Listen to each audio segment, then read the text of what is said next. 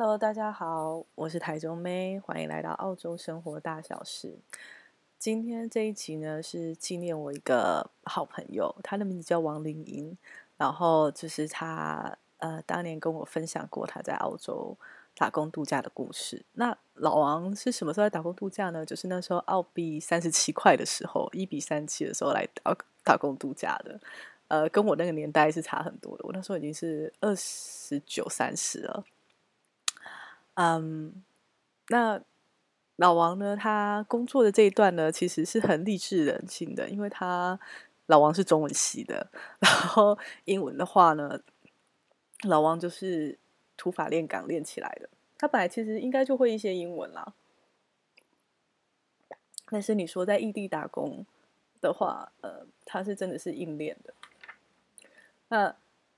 会知道老王这些故事呢，是我当年要出来打工度假之前，我去跟老王呃把酒言欢情谊的。那老王那时候就跟我分享很多事，我讲讲讲个别我印象中比较深刻的呃三个方面，就是工作、爱情跟逃税。那工作方面呢，就是呃第一份工作就最难，然后所以老王那时候是跟我回忆说。他第一份工作是在呃，就是西澳还是哪里偏远地区去洗衣服，因为他当时是有做好功课，他是以呃打工度假存一桶金的目标为前提，所以他一开始就没有选大城市，他就是去比较乡下的地方，然后那边地方通常也比较缺就是外籍的劳工。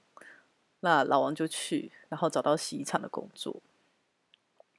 老王在洗衣厂的时候认识了很多不同的背包客，然后我记得他那时候边讲边笑的，就是他一边洗衣服，因为他的那个洗衣厂很老旧，就是不像我在北塔的洗衣厂是自动化洗衣厂，他们是真的手洗的洗衣厂，然后所以就是洗到手都破了，然后。你就是边洗，然后边骂老板，就是薪水怎么给这么低，老板怎么这么苛刻，然后一边骂。可是边骂的时候，就是练英文的好时候，因为你的同事都是各个不同国家人，法国人啊，然后呃印度人啊，那也也有就是呃英语系国家人，但就是大家可以互相骂，然后就是骂老板，然后顺便练英文这样子。嗯，我记得老老王在讲的时候是一段很快乐、很快乐的回忆。然后关于第二个，就是老王在澳洲发生的爱情故事。其实，呃，打工度假你很容易就跟这边的人呃有交集嘛。那老王那个时候其其实是有一个对象，就是在交往。那时候应该是他打工度假比较后期了，就是二前后期的时候。有有这个对象，对方是一个印度人，但是是澳洲公澳洲皮啊就是澳洲有身份的人这样子。那对方也很喜欢老王，老王其实对他也是还蛮有感觉的。然后大家也住在一起，然后相处得很愉快。呃，最后这个男生其实是有求婚，就是问老王说：“你要不要？”就是跟我在一起，然后我可以 sponsor 你，然后你留在澳洲这样子。但老王那时候就是跟我说，他其实是很很怀念台湾的一切，然后他很他其实放不下就是台湾的家人跟朋友，所以他没有办法说就是为了一个男生，然后就留在澳洲这样子。那当然最后就是分手作收。这个是很多人在澳洲，我觉得会遇到的事情。那简单来讲，就是其实也没那么爱嘛，然后所以就可以说啊，呃，就不好意思，谢谢再联络。但老王那时候其实是也是难过很久，因为他是真的也很喜欢对方，嗯，但没有办法，这就是人生。但也还好，他回来了，因为老王后来在台湾的时候有有一段很好的姻缘，这样子。然后这个就是老王在。澳洲的爱情故事，讲在讲他逃税之前呢，嗯，我想先跟大家说，为什么我想聊我这个朋友，嗯，因为我朋友已经就是不在人世了，然后我觉得很多时候，如果你不把别人的智慧传承下去，这件事情可能就没有了。所以老王在当年我来打工度假之前，给了我很多鼓励，然后我也希望就是可以分享他一些小故事，然后他有过的挣扎，然后呃给大家听一听，然后希望对你们未来呃的人生会。也有不要说帮助，但就是，嗯，如果有类似的困扰，就当做取暖；然后没有类似的困扰，嗯，就当做放松身心这样子。所以，啊、对，然后这就是为什么我这一集想分享就是老王的故事，因为我觉得他打工度假的时候是过着一段我难以想象、难以想象的打工度假生活。我记得他说，因为。他在北领地，所以很热很热。然后呢，打开他有时候下班回来，热到他是打开冰箱，然后把头伸进去那个冰箱里面，因为这样比较凉。然后下班之后呢，就必定来杯啤酒，因为真的是太热了。我我不知道他怎么在北领地生存的，因为我在布里斯本我就觉得超热了。但是老王就真的在北领地、爱丽丝泉这些地方，呃。工作了两年，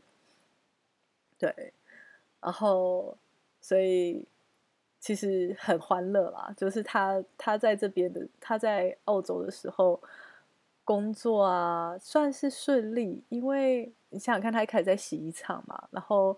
后来他凭自己的努力，然后跟认识的人脉，他慢慢的就找到在麦当劳的工作。不要小看在麦当劳工作，因为在麦当劳是很，是其实在这里是很难进麦当劳工作的。如果是沿岸城市，你通常都必须要是当地人，然后十六岁左右，很年轻，因为这样他们可以付你比较少的薪水。那老王选的是北领地，但还是很难进啊，因为麦当劳你可以吹冷气，哎，你想想看，外面这么热，可以在麦当劳里面吹冷气工作，多爽！然后，所以老王那个时候就是。也很认真，所以我记得他那时候是有在麦当劳工作，然后同时间又在另外一间呃也是素食餐厅工作这样子。那比较好笑的是，就是老王当当年已经铁了心，就是会回台湾了，所以呢，呃，恋爱这方面他已经解决嘛，因为他知道不会留，然后但工作方面他就觉得呃。一定要狠捞一笔，因为澳洲的税真的是太惊人了。然后，所以第二年的时候，他就是真的是很老包，经验充足。那他就在呃两个就是两个工作的时候，他都填说我只有这一份工作，因为这样的话，呃，公司的会计部会预扣的税额是比较少的。那老王又刚好避开就是呃需要报税的期间，所以呢，他就。工作做做做做，疯狂工作，然后呢赚了钱，然后就没有报税，就回台湾了。对，这就是老王那个时候就是拎包回台湾。那呃，就是一个小小的，就是冷知识，就是如果说你是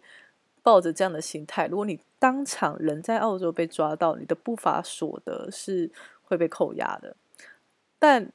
这没有到那么不法所得这么严重啦，你就是要补逃漏税啊。所谓的不法所得是你可能是用非法的签证，然后在不是非法，就是你不符合你的签证条件的情况下，你还多做这么多打工的话，那个就是不法所得。那那种不法所得的话，会直接被充公。但老王没有这么严重，老王就只是逃漏税而已。对，然后所以老王就逃漏税回台湾。那冷知识就是呢，你一旦逃漏税回台湾之后呢，你三年内。啊如果你被抓到，你三年内不得入境澳洲。呃，当然你要把税你欠的税缴清，这样。所以老王那时候就心里想着，他离开那这两年待在澳洲，他离开之后就再也不会回来了。嗯，啊，那时候他跟我分享说，他是人已经在台湾了。所以这个就是他工作、爱情跟逃税的这些小故事，讲的有点杂，就是都是混在一起，但是。其实他在讲他这些打工度假经验的时候，我觉得他是很快乐的。虽然就是有那种很很复杂的情绪，在讲到关于这个印度男生的时候，但是也过了，你感觉到他其实也放下了。对，那他给我的最大的启发就是呢，打工度假其实他就很老实跟我说过，他说打工度假真的没有办法为你的履历加分，因为如果你迟早是要回台湾工作的话，这个就是一个很明显的 gap，两年的 gap 这样子，或者一年。但是这中间发生过的事，你真的一辈子都不会忘记。因为我记得老王在跟我 分享，他的室友带男人回来，然后，然后他就他自己躺在床上，然后听到同一个房间的隔壁床上正在震动的时候，他都心情之复杂，就是他都觉得到底为什么，一这么夸张的事情会发生在他身上，但是他也就咬一牙，眼睛一闭，就当做什么都没有听见。然后就装睡，对，嗯，其实他讲起来的时候都很快乐，都有这种一些小小有的没有的，就是小故事。小让老王在跟我分享的时候，你感觉你也是跟着他在北领地生活了一段时间的样子。这个就是啊、老王的故事。那这一集的最后呢，我是想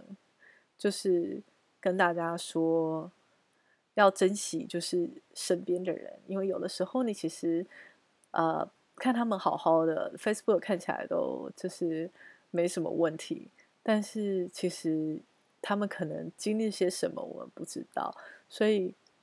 有事没事就可以关心一下你真的珍惜的朋友，呃，如果说等到他们出了什么事。